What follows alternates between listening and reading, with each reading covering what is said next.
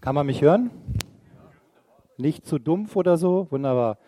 Das ist jetzt mein erster Test heute. Also ich habe sogar einen Präsenter und ich habe ein Headset. Das ist alles jetzt ein bisschen mehr oder weniger zusammengeliehen. Aber wir werden in Zukunft, das haben wir gestern entschlossen, beziehungsweise der Leitungskreis hat sich da schon klar positioniert, in Zukunft dann auch bei den übrigen oder bei den nächsten Predigten immer wieder dann auch dafür sorgen, dass die Prediger die Hände frei haben. Ja, weil wir reden nicht nur äh, verbal, sondern eben auch nonverbal und das ist ganz wichtig. Also, ich bin ja schon kurz vorgestellt worden, Soldat, wissen die meisten. Ich bin seit 33 Jahren bei der Bundeswehr mit diversen Auslandseinsätzen, Erfahrungen. Name Stefan Ackermann, für die, die das jetzt auch noch nicht ähm, mitbekommen haben. Ich bräuchte jetzt mal die erste Folie. genau. Beamer an. Gut, passt. Da steht jetzt was von Endzeit. Jetzt war natürlich die Geschichte, die die Charmaine gerade erzählt hat, äh, schon harte Kost am frühen Morgen. Jetzt sollt ihr keine Panik kriegen, auch wenn ich schwarze Folien nutze mit weißem Text drauf, heißt das nichts anderes, als dass ein Licht im Tunnel erscheint. Ja? Also guckt auf das Wort, so wie ihr auch in der Bibel schaut auf das Wort. Lasst euch jetzt nicht runterziehen davon, dass da ein schwarzer Text ist oder wenn mal negative Dinge kommen. Es gehört halt dazu. Das ist ganz wichtig. Und deswegen steige ich auch gleich ein. Wir machen eine kleine Reise, eine kleine Geschichte. Äh, das Ganze spielt sich ab in der Nähe von Kunduz, Afghanistan. Für die, die das nicht wissen, da wo die Bundeswehr auch die meiste Zeit im Einsatz war, bis das Ganze wieder übergeben wurde. Ein kleines Camp, ein kleines Dorf außerhalb. Nach einem Übergriff, mehrere Taliban sind verletzt worden, einige schwer. Auch die deutschen Soldaten hatten Verletzte zu beklagen. Kam es noch zu einer letzten Möglichkeit der Vernehmung eines Taliban-Kämpfers. Zusammen mit dem Übersetzer saßen wir bei diesem Taliban-Kämpfer, der schwer verletzt war, wo klar war, er wird nicht mehr lange leben, er wird das nicht überleben. Und er sprach ein paar letzte Worte. Ja, natürlich haben wir versucht, ihm ein bisschen was noch rauszukriegen, aber er sprach nur ein paar letzte Worte, einen letzten Satz. Der Übersetzer kehrte kurz in sich, sah uns dann an und sagte, ihr lebt das Leben ihr liebt das Leben. Wir lieben den Tod. Wir machen jetzt einen kleinen Zeitsprung. Einige Jahre weiter, zwar im letzten Jahr, haben wir unsere liebe Freundin Charmaine Hedding in Israel besucht. Und da kam es zu folgender Begegnung. Wir waren im Bazar, wie das üblich ist, in Jerusalem unterwegs. Wer das nicht kennt, der Bazar in Jerusalem ist in zwei Teile geteilt. Es gibt den arabischen Teil und es gibt halt den israelischen, den jüdischen Teil. Ja, das ist aufgeteilt. Wenn man da durchgeht, dann ist das schon ähm, deutlich spürbar. Für mich war das zumindest, also als wir durch den arabischen Teil gegangen sind, gingen bei mir so ziemlich alle Antennen an. Natürlich wieder militärischer Background. Das heißt, ich habe dann die beiden Mädels dabei gehabt, Charmaine und meine Frau, und war dann schon so ein bisschen in äh, Emergency-Stimmung. Ja? Als wir dann in den israelischen Teil kamen, war das schon wesentlich entspannter. Dieser junge Mann, den, Sie da auf der, den ihr da auf dem Bild seht, das ist Sek. Sek ist äh, Palästinenser, hat einen Laden im arabischen, im muslimischen Teil. Er war vor ja, vielen, vielen Jahren äh, ein Mitglied der PLO, einer ihrer eifrigsten Kämpfer für die Palästinenser. Hat damals also auch Terroranschläge mitgeplant gegen Israel, Selbstmordattentate etc., also war wirklich dort sehr engagiert. Dann hat ihn die israelische Armee irgendwann gefangen genommen. Er kam in ein Gefängnis, in ein israelisches Gefängnis und er wartete dort auf seine Strafe, war dort also in seiner Zelle. Und dort ist ihm Jesus begegnet. Und es hat sein Leben komplett verändert. Als ich mit ihm gesprochen habe, als wir dann zusammensaßen, alleine, die Frauen im Bazar unterwegs waren, wie das ja meistens so ist. Ne? Frauen gehen dann shoppen, Männer setzen sich hin auf ein Glas Tee.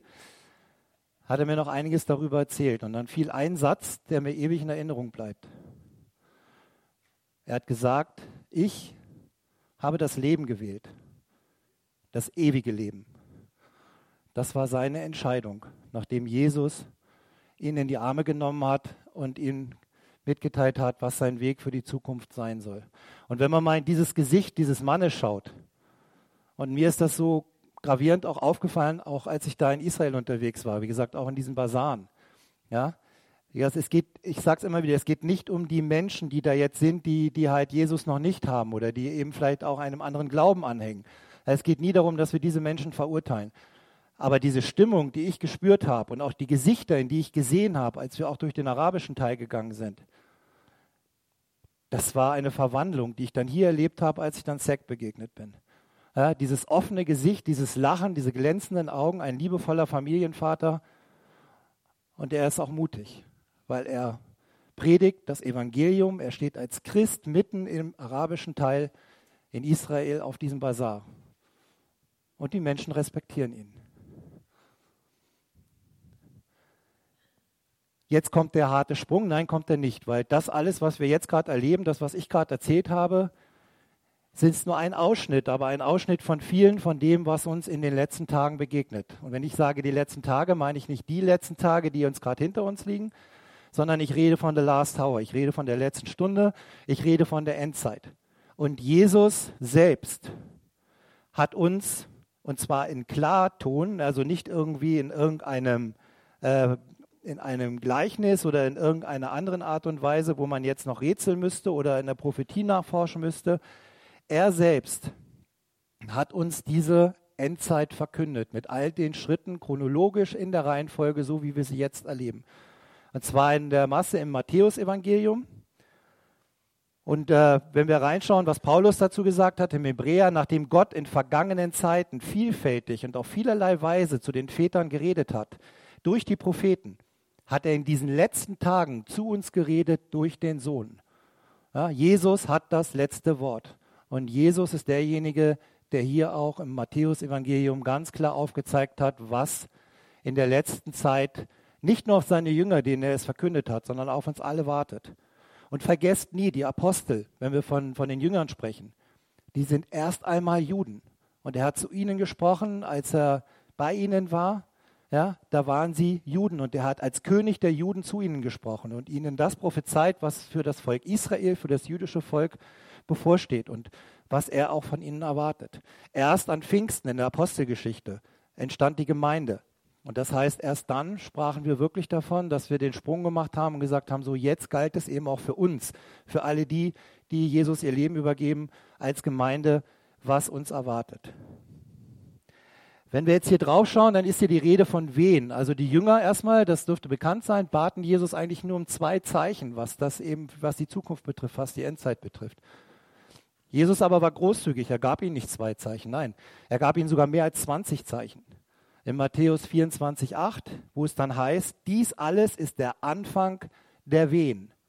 Ja, da ist nichts verklausuliert oder irgendwie jetzt noch, irgendwo müsste man jetzt noch zehn Jahre Bibelforschung betreiben, um das zu verstehen. Sondern Jesus hat im Klartext zu uns gesprochen, er hat es klar gesagt. Dies alles ist der Anfang der Wehen.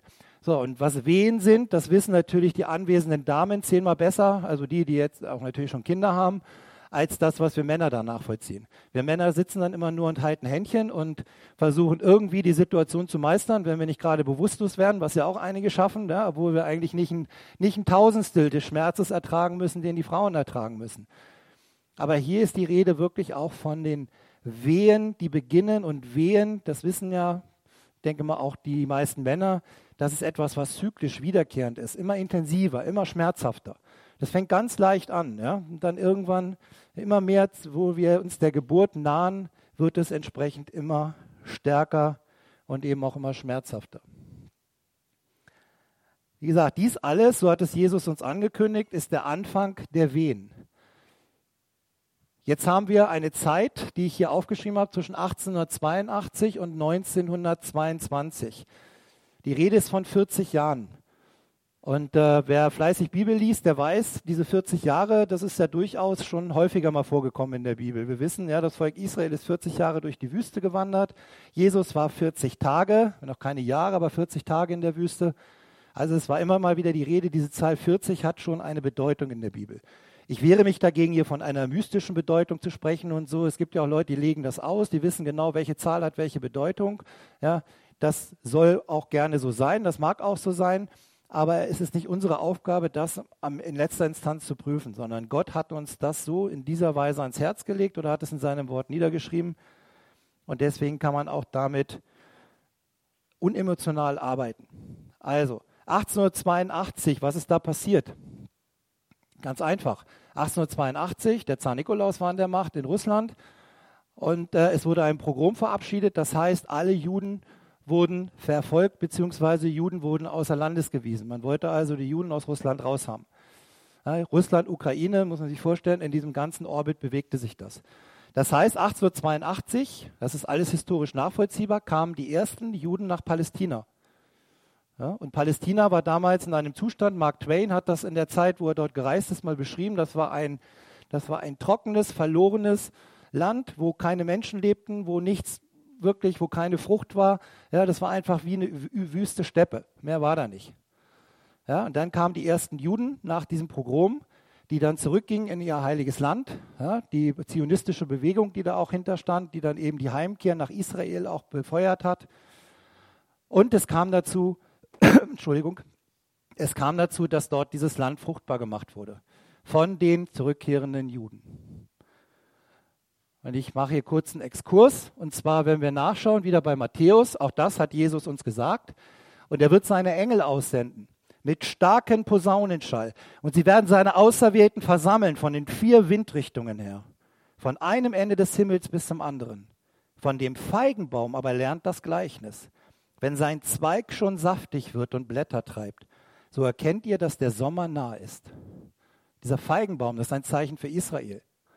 Ne? Und dass die Frucht wieder getragen wird, dass das Land wieder fruchtbar gemacht wurde, dass es seine Rückkehr gab.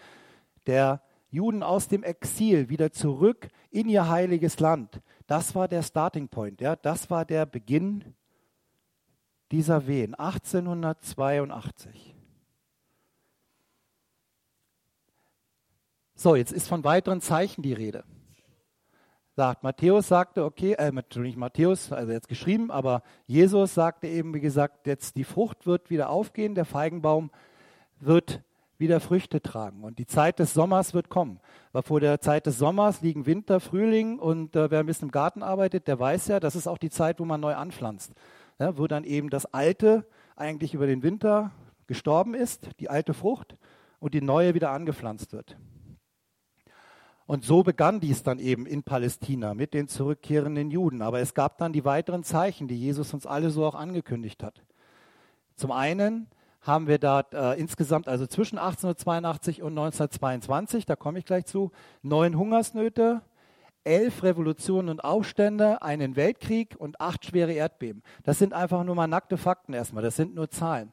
Aber wenn wir uns alleine jetzt nur mal das Thema Weltkrieg vornehmen, so hat Jesus in seinem Wort in Matthäus gesagt, dass zu dem Thema Kriege, ihr werdet aber, Matthäus 24, Vers 6 bis 7, Ihr werdet aber von Kriegen und Kriegsnachrichten hören. Passt auf, erschreckt nicht, denn dies alles muss geschehen. Aber es ist noch nicht das Ende, denn es wird sich Nation gegen Nation erheben und Königreich gegen Königreich. So, und der Erste Weltkrieg war der erste Krieg, von dem man wirklich hörte auf der Welt. Ja, 30-jähriger Krieg, alles was davor war, klar, es gab immer Kriege. Aber dieser Erste Weltkrieg, das, hat, das, war ein, das war ein Gamechanger, das hat was verändert. Plötzlich auch selbst im Heiligen Land erfuhr man, die Welt ist im Krieg. Es gibt einen Krieg und 17 Millionen Tote. Das nächste Zeichen, Entschuldigung, das nächste Zeichen sind die Revolutionen. Ja, ich nehme hier nur eine raus. Also äh, im Markus-Evangelium, Kapitel 13, Vers 8 lesen wir, und es werden Hungersnöte und Unruhen sein. Das sind die Anfänge der Geburtswehen. Oder im Lukas 21, Vers 9, wenn ihr aber von Kriegen und Revolutionen hören werdet, so erschreckt nicht, denn dies muss zuvor geschehen. Aber das Ende ist nicht zugleich. Ne? Das Ende ist noch nicht erreicht. Wir sind noch nicht am Ende. Es sind die Wehen, die Wehen, die immer mehr zunehmen. Und so haben wir eben auch in diesen 40 genannten Jahren, haben wir zum Beispiel die russische Revolution. Ja, auch mit unzähligen Toten aufgrund eben der ja, einschlägigen Veränderung, die dort eingetreten ist. Das Gleiche gilt auch für Hungersnöte. Alleine in der Zeit eben im äh, zwischen den 1882 und 1922 gab es allein in China äh, 6,5 Millionen Tote durch Hungersnot. Dann in Russland, auch eben im Zuge der, der Oktoberrevolution, gab es eben über 5 Millionen Tote bei einer russischen Hungersnot und diverse andere. Auch diese Hungersnöte hat man vorher so nicht wahrgenommen. Aber jetzt in dieser Zeit plötzlich wurden sie in der Welt tatsächlich auch publik und wurden auch immer mehr genannt. Nächstes Thema waren die Seuchen. Auch die hat Jesus angekündigt. Ja, also es gibt dann ähm, eine ganz bekannte natürlich, das ist die spanische Grippe. Die hat alleine zwischen 1918 und 1920 50 bis 100 Millionen Tote gefordert. Natürlich wird es immer Epidemien gegeben haben, auch vor dieser Zeit, vor 1822 oder vor 1800, Entschuldigung, vor 1882. Ja, es wird auch immer, es gab auch immer Epidemien. Aber auch das war nie in dieser Deutlichkeit so zu hören, zu spüren und zu erkennen, wie halt in dieser Zeit. Es kommt noch dann diverse andere Grippen, äh, äh Epidemien dazu. Allein in, der, in diesen 40 Jahren gab es 26 Millionen Tote durch Epidemien. Und ganz wichtig in dem Zusammenhang, die spanische Grippe, war kein Resultat des Ersten Weltkrieges, wo man immer sagte, na ja, gut, im Ersten Weltkrieg, die Leute waren alle geschwächt, deswegen war klar, dass die alle krank werden. Nee, genau umgekehrt. Die spanische Grippe haben die Leute bekommen, die eigentlich relativ gut durch den Ersten Weltkrieg durchgekommen sind, die eigentlich ein stabiles Immunsystem hatten. Die haben dann diese spanische, die hat die spanische Grippe ereilt in Masse. Und sind, die sind der zum Opfer gefallen. Im Lukas 21, Vers 11 sagt uns Jesus, und es werden große Erdbeben sein an verschiedenen Orten. Und so haben wir auch alleine in der Zeit, allein jetzt im 20. Jahrhundert, 2,3 Millionen Tote in circa 140 schweren Erdbeben. Das alles nahm immer mehr zu, wurde immer deutlicher. Das heißt, auch diese großen von mir eben genannten Epidemien, der Krieg, bewegte sich im Schwerpunkt eben in dieser Zeit auch zwischen 1882 und 1922. Natürlich darüber hinaus. Wir wissen, es gibt einen Zweiten Weltkrieg, es gibt auch bis heute Kriege, es gibt auch Epidemien weiterhin, ja, ob das jetzt Ebola ist oder was man da auch immer nehmen kann. Es wird auch nicht weniger. Aber deswegen redet Jesus ja auch von Wehen. Das heißt, diese Wehen, die immer mehr zunehmen, immer stärker werden. Aber alles hat irgendwo auch seinen Anfang.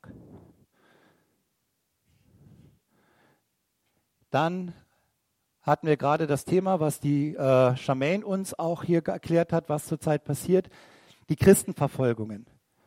Auch die begannen oder der entscheidende Punkt, wo das dann eintrat, und das ist jetzt wichtig in der chronologischen Reihenfolge, weil Jesus sagt deutlich hier in Matthäus 24, 9, das, was gelb hinterlegt ist, hier vorne, das ähm, da, dann, dann, ne? nicht zugleich, nicht davor, auch nicht mal danach, sondern dann, anschließend, direkt im Anschluss.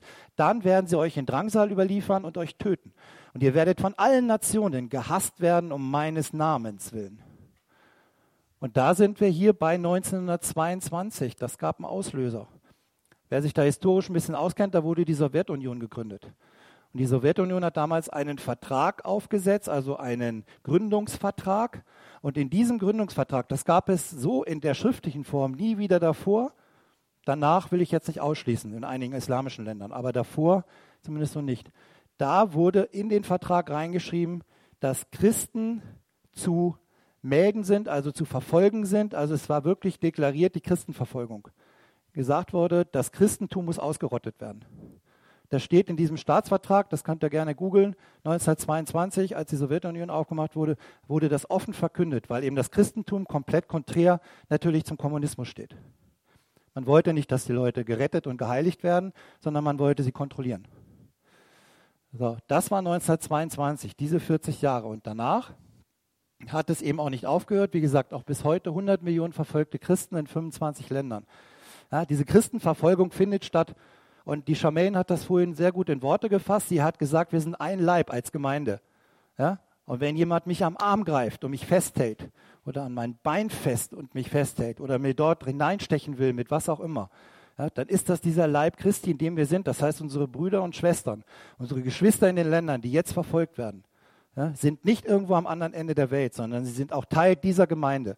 Und deswegen haben wir jetzt diese Christenverfolgung. Das hat nichts damit zu tun, dass einer persönlich von uns in Zukunft irgendwann mal verfolgt wird. Vielleicht werdet ihr auch schon verfolgt und merkt es gar nicht.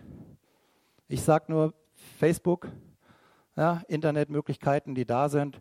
Ihr wisst gar nicht, wie vielleicht, ob ihr nicht schon beobachtet werdet. Ein weiteres Ergebnis, und das hat auch, Matthäus, hat auch Jesus angekündigt, und dann, wieder das dann, und dann werden viele abfallen. Und das haben wir erlebt im Ostblock damals Millionen von Menschen geben den christlichen Glauben auf, weil die Kommunisten in der Sowjetunion und in Osteuropa die Menschen durch systematische Umerziehung zum Atheismus zwingen. Das hat so stattgefunden. Vielleicht haben es viele vergessen. Jüngere Leute wissen das gar nicht. Da gab es Umerziehungslager. Die gibt es aber auch heute noch. Die gibt es in Nordkorea, die gibt es in China ja, und die gibt es auch noch an vielen anderen Orten der Welt. Und das ist fast noch die mildeste Form der Umerziehung. Wir reden nicht darüber, was in Afrika oder was im Nahen Osten passiert. Auch denunzieren. Ja, also wer das alles noch in Erinnerung hat, auch damals, wie es in der DDR gewesen ist, ich sage nur Stichwort Stasi, ja, da weiß man, was, was dort passiert ist, ist auch von Jesus angekündigt. Und dann werden viele abfallen und werden einander überliefern und einander hassen. Das heißt, Menschen werden gegen Menschen aufgehetzt. Mensch richtet sich gegen Mensch. Das heißt, auch in der Bevölkerung. Dann kommt der Nachbar und sagt, ja, hm, ja da, da findet abends, da steht manchmal eine Kerze im Fenster. Ich habe auch gehört, die singen komische Lieder.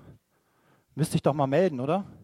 Und das nicht nur eben jetzt in dem Beispiel DDR oder jetzt in der Sowjetunion, sondern natürlich auch extremer noch, und wir haben das von dem Pfarrer Sultan gehört bei der Predigt, viel extremer natürlich noch in den islamischen Ländern. Ja, da geht es dann meistens dazu hin, dass man froh sein muss, wenn einem das Haus nicht abgebrannt wird. Verfolgung durch Familienangehörige. Der Bruder, den Bruder zum Tode, oder der, der Bruder wird den Bruder zum Tode überliefern und der Vater das Kind und Kinders und werden sich erheben wieder die Eltern und sie zum Tode bringen. Also auch in der Familie. Ja, diese Geheimdienste, die damals aktiv waren, die drangen auch bis in die Intimsphäre der Familie ein. Und ich bin jetzt mal ganz mutig und sage, das erleben wir auch heute. Und wo erleben wir das? Wir erleben das in den Schulen. Ja, wenn wir nämlich als Christen, wer ein Kind in der Schule hat oder so, und das Kind wird bewusst dort auch in eine, eine Art und Weise erzogen und es werden ihm gewisse Werte nahegelegt, die vielleicht nicht übereinstimmen mit den Werten eines christlichen Elternhauses. Und so entsteht ein Konflikt. Und das ist erst der Anfang. Auch hier werden die Wehen zunehmen. Ich sage nur in Zukunft, was laufen soll mit Sexualerziehung in den Kindergärten und ähnlichen Dingen. Seid euch dessen bewusst, dass wir noch lange nicht, dass wir nicht hier auf einer ruhigen Insel leben in Deutschland und uns kann das nicht passieren. Ja, natürlich ist das ein Unterschied zu dem, was die Menschen in Nordkorea, im Irak oder sonst wo erleben. Aber manchmal ist es auch ein subtiler, ein schleichender Prozess, den wir gar nicht vielleicht unbedingt immer so wahrnehmen. Und dann sagt er, wegen des Überhandnehmens der Gesetzlosigkeit wird die Liebe der vielen erkalten. Matthäus 24, 12. Einziges Stichwort, was ich hier mitgeben muss, ist 68er-Bewegung. Sorry vor denen, die in der 68er-Bewegung aktiv waren. Ich habe euch alle lieb. Aber das, Ende der Geschichte sehen wir oft auch heute. Überhandnehmen der Gesetzlosigkeit, Unmoral, ja, von wegen hier Kommune, Partnerwechsel, Ehebruch, Homosexualität, Gottlosigkeit, Okkultismus und alleine heute jährlich 40 Millionen Abtreibungen bis hin zu irgendwelchen Ideen irgendwelcher durchgeknallten Demokraten in den USA, die da hingehen und sagen, wir könnten auch noch nach der Geburt abtreiben, beziehungsweise das Kind töten oder eben auch noch im zwölften Monat. Wir reden hier von einem Leben, das von Gott gewollt ist, dass Gott, wovor Gott sich entschieden hat, ja, dass Gott schon im, im Bauch der Mutter erkannt hat. Und andere entscheiden darüber, ob das Kind leben darf oder nicht. Nicht mal die Mutter. Ich rede von anderen die darüber entscheiden, die damit nichts zu tun haben. Der letzte Schritt eigentlich schon, der uns ansagt, die Zeit naht. Ja, so hat es Jesus auch gesagt. Und allen Nationen muss zuvor das Evangelium gepredigt werden. Und dieses Evangelium des Reiches wird gepredigt werden auf dem ganzen Erdkreis, allen Nationen zu einem Zeugnis. Und dann wird das Ende kommen. So, dieses Evangelium, das ist ganz wichtig, erreicht alle Nationen der Welt. Wir reden nicht von Stämmen oder Sprachgruppen. Also im griechischen Originaltext heißt das Ganze Ethnos und Ethnos ist immer die größte soziale Einheit. Es gibt Leute, die sagen, na ja, das muss jetzt irgendwie auch noch der Stamm Wukuhuvu auf der Insel im Pazifik da, da, da, da, ich weiß jetzt nicht, ich habe kein Beispiel, ja, also irgendeine kleine Pazifikinsel. Oder nehmen wir jetzt mal zum Beispiel die Ureinwohner, die irgendwo im Amazonas-Dschungel leben und zu die normalerweise keine Zivilisation an sich heranlassen. Dann gibt es heute, ja, aber die müssen erst Jesus kennenlernen, vorher kann Jesus nicht zurückkommen. Nein. Ethnos ist die größte soziale Einheit, das ist die Nation. Das heißt, wenn zum Beispiel im brasilianischen Dschungel irgendein Stamm immer noch nicht Jesus erlebt hat, aber in Brasilien, da müssen wir nicht drüber reden, ja, Jesus durchaus bekannt ist, ja, dann ähm, ist das erfüllt. Das ist erfüllt. Da müssen wir nicht mehr warten. wenn es darum geht. 70 Sprachen übersetzt, die Bibel, könnt das gern gerade überfliegen, ein bisschen in Zeitdruck, aber biblische Botschaften auch über Gospel Recording Network in fast 6000 Sprachen und Dialekten. Also ich wusste, bevor ich das mal nachgelesen habe, wusste ich gar nicht, dass es überhaupt 6000 Sprachen gibt. Also ich kenne Plattdeutsch und Bayerisch und Hochdeutsch und Englisch und dann war es das auch. Aber wir reden hier von 6000 Sprachen. Wow. Was hilft uns? Drei Dinge. Und das ist jetzt nicht irgendeine Auslegung aus dem Internet oder sonst irgendwas, sondern das ist meine ganz urpersönliche ackermännische Meinung, die ich mir zurechtgesetzt habe. Drei Dinge, wo ich glaube, dass das uns in diesen Zeiten am meisten hilft, aber auch ein Zeugnis gibt dafür, dass wir auch bestehen in dieser Zeit und dass wir in dieser Zeit auch unserem Weg als Christen gerecht werden. Das ist zum einen die Buße und die Vergebung. Ich habe vor einigen Monaten mal hier eine Predigt gehalten über Dr. Carolyn Leaf. Vielleicht erinnert sich der eine oder andere. Das ist eine Gehirnforscherin, die äh, auch sich sehr intensiv, äh, die gläubig ist und die einfach mal in Kontext gebracht hat, was passiert in unserem Gehirn dass nämlich Buße und Vergebung fast messbar sind in unserem Gehirn. Nämlich immer dann, wenn wir, wenn wir einen negativen Gedanken haben, der sich auch negativ auf unsere körperliche äh, Konstitution auswirkt, der auch Krankheiten herbeiführen kann, ja, dann ist der wie ein Geschwür im Gehirn. Und der kann sich auflösen durch Buße und Vergebung. Das ist sogar nachprüfbar. Ja, das konnte man sogar sehen ja, in einigen Gehirnscans. Also hier ganz wichtig natürlich, Buße, selber hingehen und alles unter das Kreuz legen ja, wofür wir büßen, das heißt das, was wir an Sünden in unserem Leben angesammelt haben. Und das Zweite natürlich Vergebung ganz wichtig, weil im Umkehrschluss, so wie wir auch diese Vergebung von Gott empfangen, genauso wollen wir natürlich auch Vergebung anderen geben, weil es ist wichtig, diese Reise treten wir nicht alleine an, sondern es gehört dazu, dass wir ganz, ganz viele mitnehmen.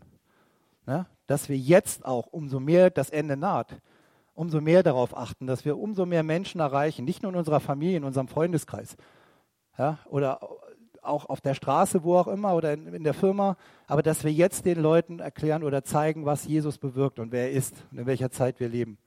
Und dass wir damit diese Menschen retten können. Und das Dritte hier ist der Mut.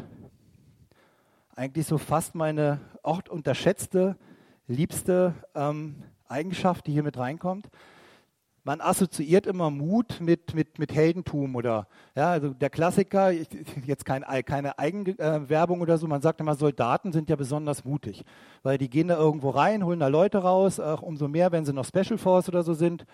Ja, okay, kann man so sagen. Im Militärischen reden wir oft aber auch mehr von Tapferkeit. Ja, das heißt, tapfer heißt auch, wenn ich vielleicht gar nicht mutig bin, wenn ich Angst habe, wenn ich gar nicht das Gefühl habe, um, also eigentlich hätte ich jetzt ja was Besseres vor, als jetzt irgendwo in afghanischen Camp da gegen 25 Taliban anzukämpfen. Sag, ich lasse das lieber. Ja? Mut ist was Urgöttliches. Und ich sage das genau in dieser Deutlichkeit, ist was Urgöttliches. Und das finden wir bei Gideon. Wenn wir mal in, den, äh, in das Buch der Richter reingucken, im Kapitel 6, Vers 12 bis 16. Ja, und zwar, der Engel des Herrn kam und setzte sich unter die Terebinde bei Ophra, die gehörte Joas, dem Abersiter. Und sein Sohn Gideon drosch Weizen in der Kälte, um ihn vor den Midianern in Sicherheit zu bringen. Da erschien ihm der Engel des Herrn und sprach zu, Herr, sprach zu ihm, der Herr ist mit dir, du tapferer Held. Gideon, mi, ich? Im Ernst? Er war der Kleinste in seiner Sippe. Er hatte ja, er war alles andere als jemand, der jetzt äh, sich vorne mit an die Front zu den Kriegern und zu den Kämpfern begab, um die Medianer zurückzuschlagen. Er war einfach nur eingeteilt und genau kann man sich das auch vorstellen. Er sagte, Moment, stopp. Mein Job, ich habe hier Getreide zu dreschen. Ich bin Held. Du meinst mich? Und der Engel hat ihn nur angesehen und hat gesagt, geh hin in dieser deiner Kraft Du sollst Israel aus der Hand der Medianiter retten.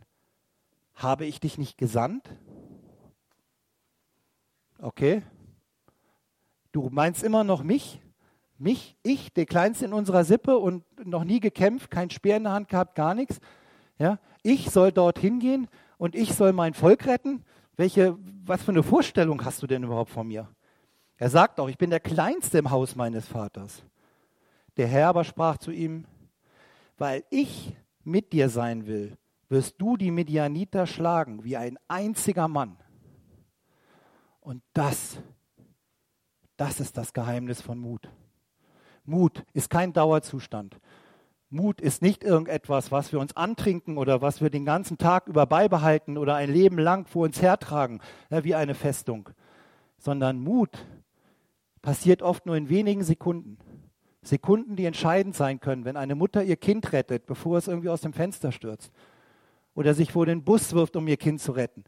Ja, Extrembeispiel, ich weiß, aber, aber jeder kann sich Situationen vorstellen. Mut kann auch einfach nur sein, wenn der junge Mann, der über alle Ohren verliebt ist, das Mädchen, was er jeden Morgen in der Straßenbahn sieht, ein Jahr lang immer nur gesessen hat und kriegt den Mund nicht auf und weiß nicht, was er tun soll, dann plötzlich sagt, wow, heute ist mein Tag, heute gehe ich hin, heute spreche ich sie an.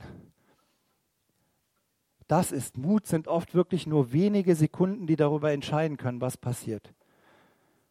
Aber der Herr ist mir wie ein starker Held. Darum werden meine Verfolger straucheln und nicht die Oberhand behalten. Sie sollen ganz und gar zu Schanden werden, weil es ihnen nicht gelungen ist, eine ewige Schmach, die man nie vergessen wird. Der Herr, der hat den Mut. Der ist erfüllt mit Mut. Der ist einzig und allein die Quelle unseres Mutes. Und wenn wir den Herrn an unserer Seite haben, wenn wir uns dessen bewusst werden, dass wir nicht alleine sind, sondern dass der Herr an unserer Seite ist bis ans Ende aller Tage, ja, so ist der Herr derjenige, der uns diese Kraft des Mutes gibt. Und er ist die Quelle unseres Mutes. Und so addiere einfach deinen kleinen Mut, den jeder hat, den kleinen Mut, den wir in uns tragen, den uns der Herr ins Herz gesetzt hat, mit dem großen Mut Gottes. Und dann werden wir da, wo es wichtig ist, in den Situationen, wo das Leben es uns fordert, da werden wir diesen Mut auch erleben und zeigen. Und so soll auch diese Gemeinde ein Haus des Mutes sein. Dass ihr euch das auch aufs Herz schreibt. Ja, es geht nicht immer als natürlich Buße, Vergebung ist wichtig, um rein zu sein, um vor den Herrn zu treten. Aber der Mut, den Mut auch zu haben, rauszugehen, zu zeigen, ich trage Jesus in meinem Herzen. Ich erzähle dir jetzt von, von Jesus. Ich spreche aus eigener Erfahrung. Ich, hab, ich tue mich unendlich schwer bei der Arbeit, irgendwie die Leute auch auf Jesus anzusprechen oder mal auch mal mit meinem Glauben zu konfrontieren. Das ist ein Riesenprozess immer. Immer wieder hat man Angst, ah, ja, muss man sozial irgendwie abgestimmt sein oder man, man muss jetzt aufpassen, dass man nicht ausge, ausgewiesen wird, ausgegliedert wird. Habt da keine Angst. Und der Mut des Herrn führt uns auch durch diese Zeit, durch die Endzeit. Denn er ist an unserer Seite. Er hat uns den Heiligen Geist geschickt als Begleiter und er wird uns auch in dieser Zeit zur Seite stehen und uns auch begleiten. Auch Paulus hat gesagt, so tröstet einander. Ne? Das ist an mehreren Stellen immer wieder sagt, so tröstet doch einander, ihr wisst doch, ihr habt doch, ihr wisst doch, was passiert. Das ist wie wenn ich ein Buch gelesen habe und ich gehe dann ins Kino und schaue mir den Film an. Ne? Am Ende ist es nichts anderes, wenn ich das Buch schon kenne und der Regisseur nicht völlig neben der Kappe war und jetzt da komplett einen anderen Film draus gemacht hat. Man findet immer irgendwas, was man ändern könnte. Es wird auch nicht immer eins zu eins alles so passieren. Aber ihr habt doch das Buch gelesen. Was sorgt ihr euch? Ihr wisst doch, was Gottes Plan ist. Und ich möchte gerne es dauert auch nur zwei Minuten. Die brasilianische Gemeinde wird draußen kurz noch verharren und wir machen kurz doch noch einen kleinen Abstecher in den Lobpreis. Und zwar möchte ich das gerne machen für unsere israelischen Gäste, für Charmaine und für ihren Sohn Ethan, habe ich jetzt ein äh, Musikvideo. Ja, und ich bitte euch, steht auf, ja, macht auch hier mit Lobpreis, singt mit Preis, preist den einen Gott, preist den Herrn, den Gott Israels, der uns in dieser Zeit zur Seite stehen wird.